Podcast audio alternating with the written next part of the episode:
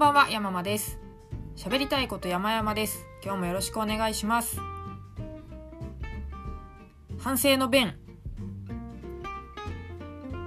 お礼の品に映画のチケットを送るときは金額に注意すべし。いやこれはですね聞いてくださいよ。ちょっとあのお祝い物をいただくことがあってでいろいろこう詰め合わせてお返しをしたかったんですよ。まあ、それなりにあの近しい間柄だったんでかしこまったプレゼントっていうよりはちゃんと使うものがいいなと思ってで一人暮らしをしている方だったんで私の大好きなアマノフーズのフリーズドライなるべく変なもの詰め合わせすごいんですよアマノフーズ500円ぐらいするけどうな丼かな？のフリーズドライとか売ってて。すごいんですよ。一回行ってみてください。あの東京にお住まいの方だったら東京駅えー、もともとあの郵便局があったとこ切って商業施設切っての地下にありますから。本当行ってみてほしい。すごい面白いですよ。まあまあそれをいくつかとであともう私の大好きなセームタオルですね。これセームってセイムじゃなくてセームですね。伸ばす。あの水泳の時に使ったことある方もいるかも。あのすごい吸水性に優れた。で絞ればすぐ乾くってやつですね。髪乾かす時とかに便利なやつ。あれ便利なんですよ。なんかあのたあのあのセームタオルが多分2枚ぐらいあったら使えませんじゃないかな。タオルってね意外と乾きにくかったりするじゃないですか。梅雨時とか雨が降ってる時とか冬もね寒いと乾きにくいとか。セームタオルなら全然いいですからね。今セームタオルと。で、まあ、エンタメ系の業界で働いてる方なんで、まあ、もちろん経費も切れるんだろうけども、まあ、映画のねチケットとか買えるといいかなと思ってこうねやっぱ自分がやり慣れないもの一押しできないものを包んじゃいけませんね。あのシネマコンプレックスのですね、東宝シネマズですけれどもそちらで映画ギフト券を買ったんです。で金額まあ一応ね偶数は避けた方がいいかなと思って3000円買っちゃったんですよ。でこの間人と映画にね最近行ってるかみたいな話で。で私は基本行かないんですあんまり。集中力がないので2時間じっと座ってられないっていうのもあるしおトイレ行きたくなったらどうしようとかいろいろあったり周りの人が気になったり、まあ、とにかくそんなそわそわしながら1,800円も払えないよみたいな話をしたら「もう1,800円じゃないよ」って言われて。そうだ増税したんだ、映画値上がりしたんですよね。その後私結局調べてなかった。今映画いくらなんですか？ともかく1800円ではない。それよりも高くなってるのは確実ですよね。そもそも1800円な時点でも3000円のギフトっていけてないですよね。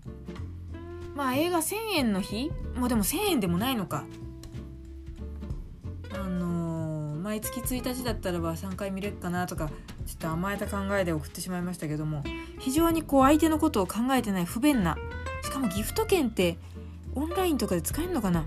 なんかとにかくすごく使いにくい送ったもんの何ですか？マスターベーション的な自分が送って気持ちよくなって終わりみたいな。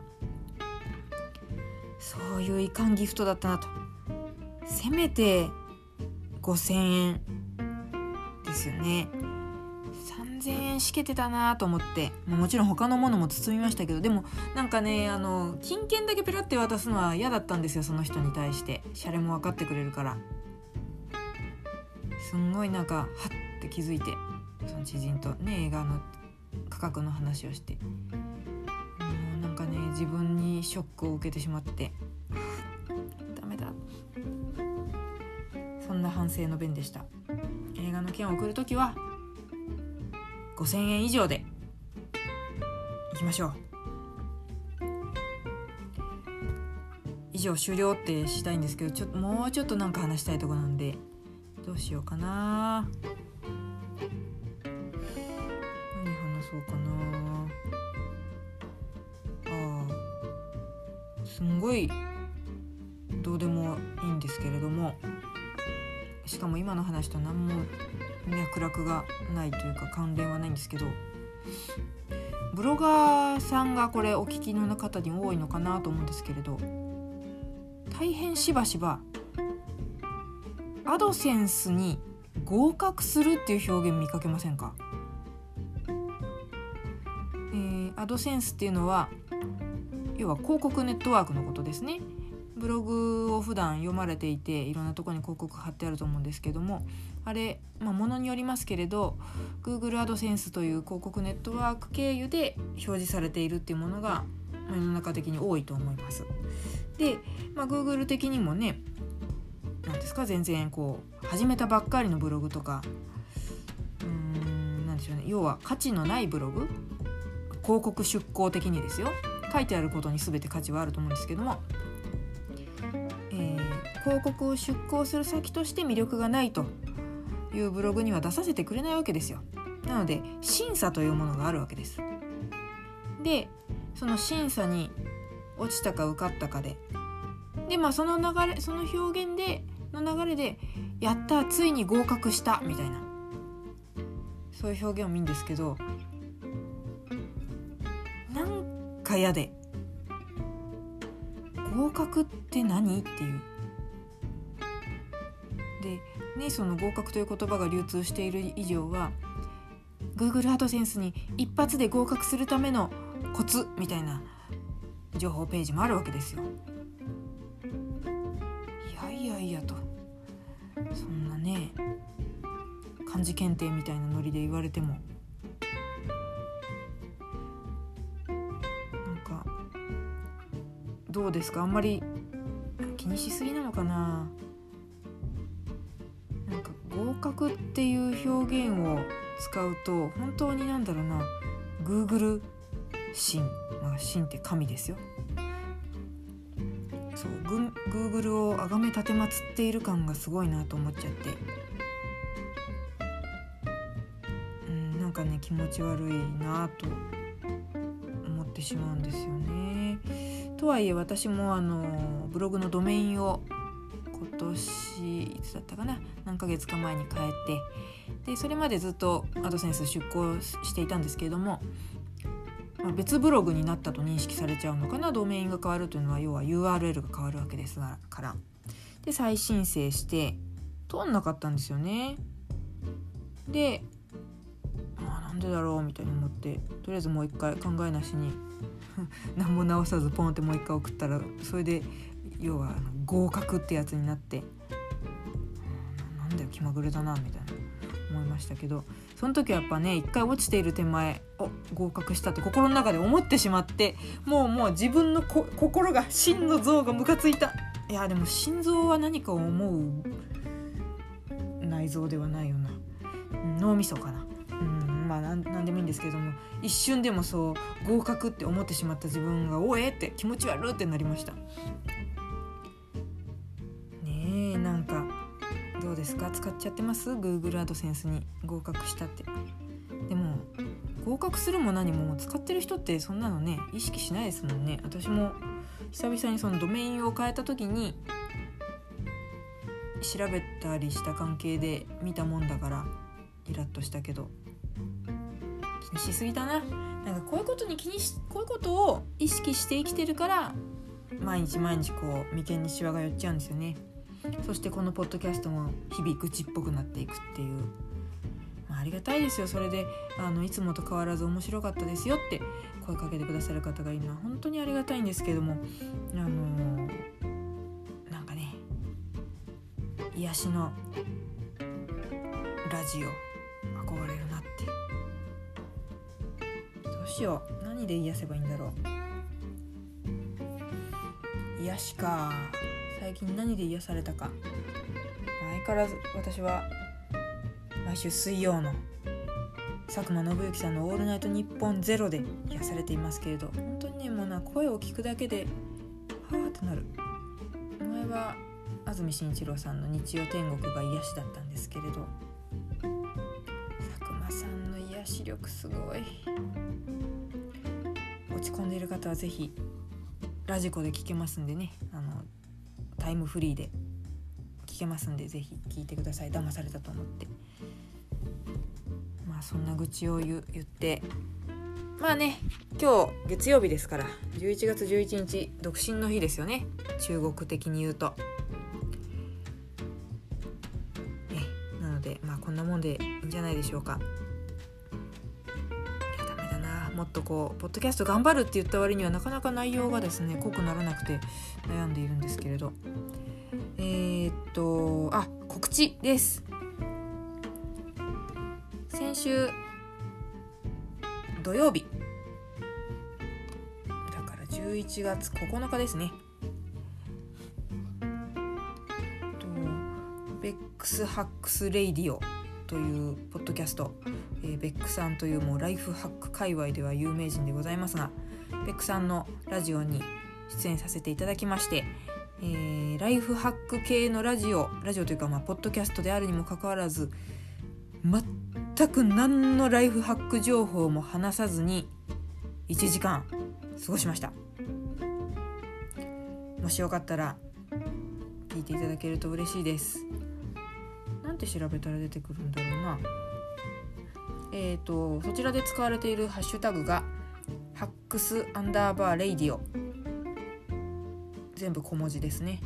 HACKS アンダーバー RADIO こちらのタグを拾っていただくと出てくんじゃないかなと思います。あのベックさん別の回はすごく私が出てない回は大変あの勉強になるライフハックであったりとかあとものすごいハードワーカーなのでそのハードワークをこなしながらもうだって深夜帰りなんてきっといっぱいあるんだと思うんですよ。出張も多いし。でもお子さんの相手もちゃんとしてでこうブログとかポッドキャストとかあとイベントやったりとかすごいパワフルで。でしかもいつもこうねニコニコされてて私が一番できないことなんですけどね。そのそそれをどうやって保っているかっていうお話だったりとか過去回もぜひ必聴っていう感じなのでよかったら「えー、ハッシュタグハックスアンダーバーレイディオ」で拾っていただいて過去回も含め聞いてみていただければと思います。ありがとうございます。えーありがとうございますって何にありがとうございますなんであ聞いてくださっててありがとうございますです。もちろん。もちろん本当にこのこの私のぐちぐちラジオをラジオじゃないポッドキャストを聞いてくださっている皆さんには本当もう全員ハグっていう感じです。ありがとうございますと日々思っております。でより一層ありがとうございますなコメントをくださっている方々について、えー、先週末先週末というのはえー、まさにそうですね。11あまさに何がまさに？だ11月8日だ。8日金曜日に配信をいたしました、えー、小倉敏之さんをアドバイザーにお招きしてマイクのご相談をした回。こちらに対して、えー、いろいろコメントを頂いてまして。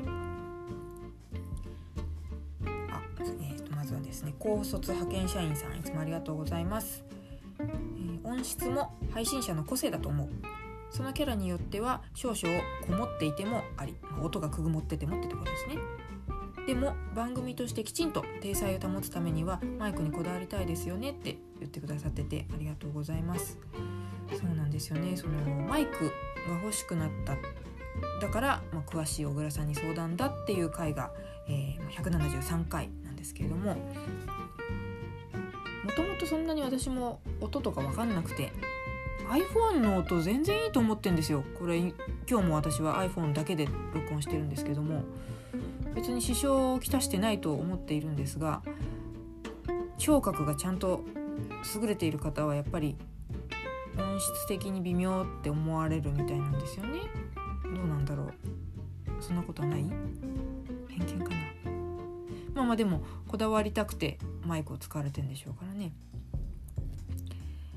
まあ、まあ iPhone の時はいいんですけれども過去にデイブ田中さんとお話をさせていただいた回がありましてその時にデイブさんは、えー、雑記ブロガーさんですね。そのデイブさんとお話しした時に、デーブさんはただでさえいい声な上にちゃんとマイクもご用意されているで片や私は安いイヤホンマイクで話しちゃったんですよ。iPhone のマイクじゃなくて。たらすんごい音質格差ができちゃって。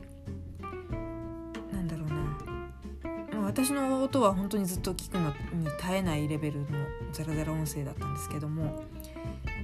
デイブさんの音がいい分その落差に自分の耳をチューニングするのにすごく疲れたんですよ。聞き直した時に。でそれであいいマイクを使うに越したことはないんだから買おうと思ったんです。対面で撮る時も iPhone だけポンと置いて撮るよりはマイクを置いて撮った方がちょっとテンションも上がるじゃないですかまあそんな理由もあって買おうと思ったんですけれどなんかその辺を高卒派遣社員さんがなんか組んでくださってすごいあのありがたいです本当、私も本当は音質も含めて、まあ、多少悪い音質でも例えば外でね撮ってたりとかしてもそれはそれで面白いなと。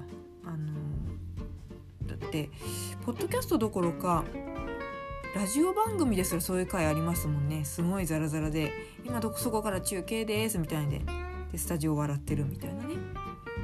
なんかそれも含めてコンテンツの一側面という感じがするから認めたいところではあるんですけれども、まあ、大は小を兼ねるじゃないけど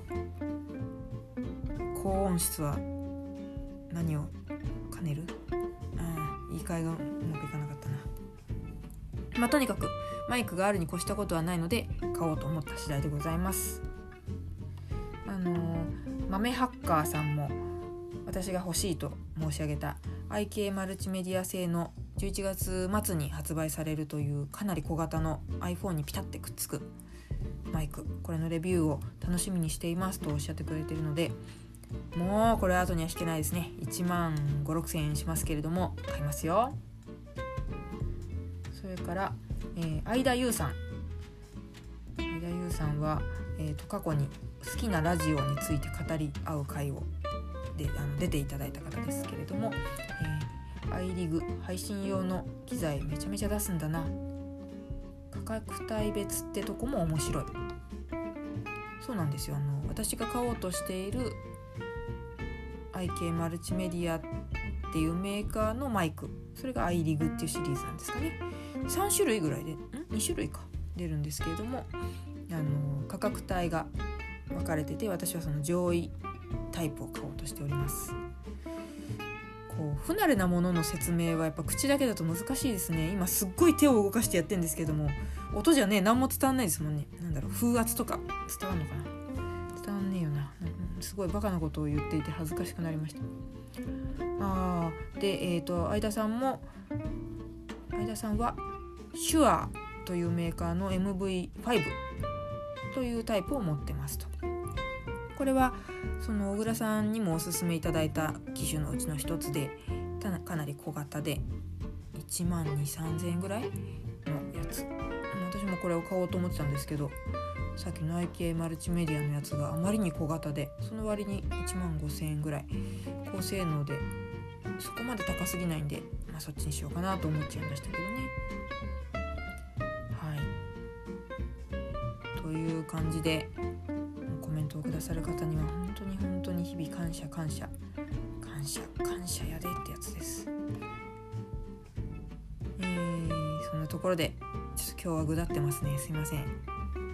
明日はまた気を引き締めてやっていこうと思いますのでこれに懲りずおきつおお付き合いいただけましたら大変幸いですコメントも日々心よりお待ちしております。あそうだ。ごめんなさい。最後にもう一つ。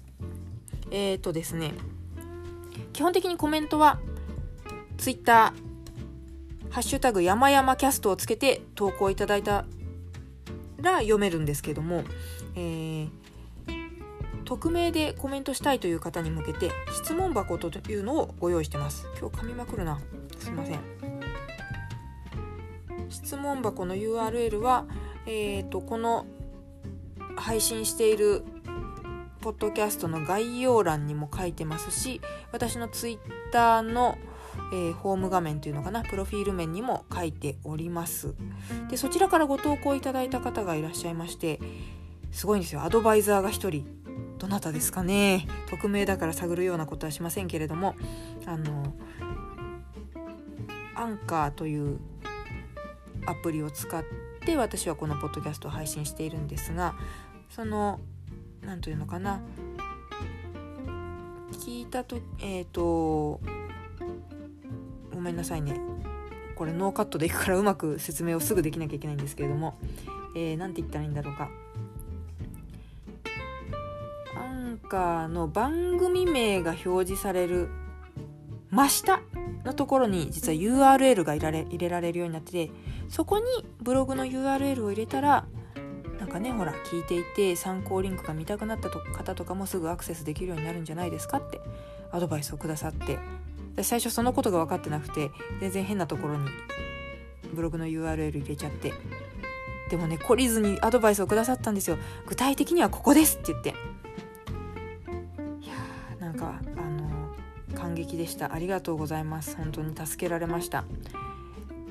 私のアンカーのページは匿名の何さんと申し上げていいか分かりませんけれどもその方のおかげで、えー、利便性の高いものになったと思います。ありがとうございます。もうね一人ではポンコツなのであの助けられてやっております。ということで、えー、今週も助けをこいながらやっていこうと思います。皆さんも頑張ってまいりましょう。ということで今日もどうもありがとうございました。では失礼します。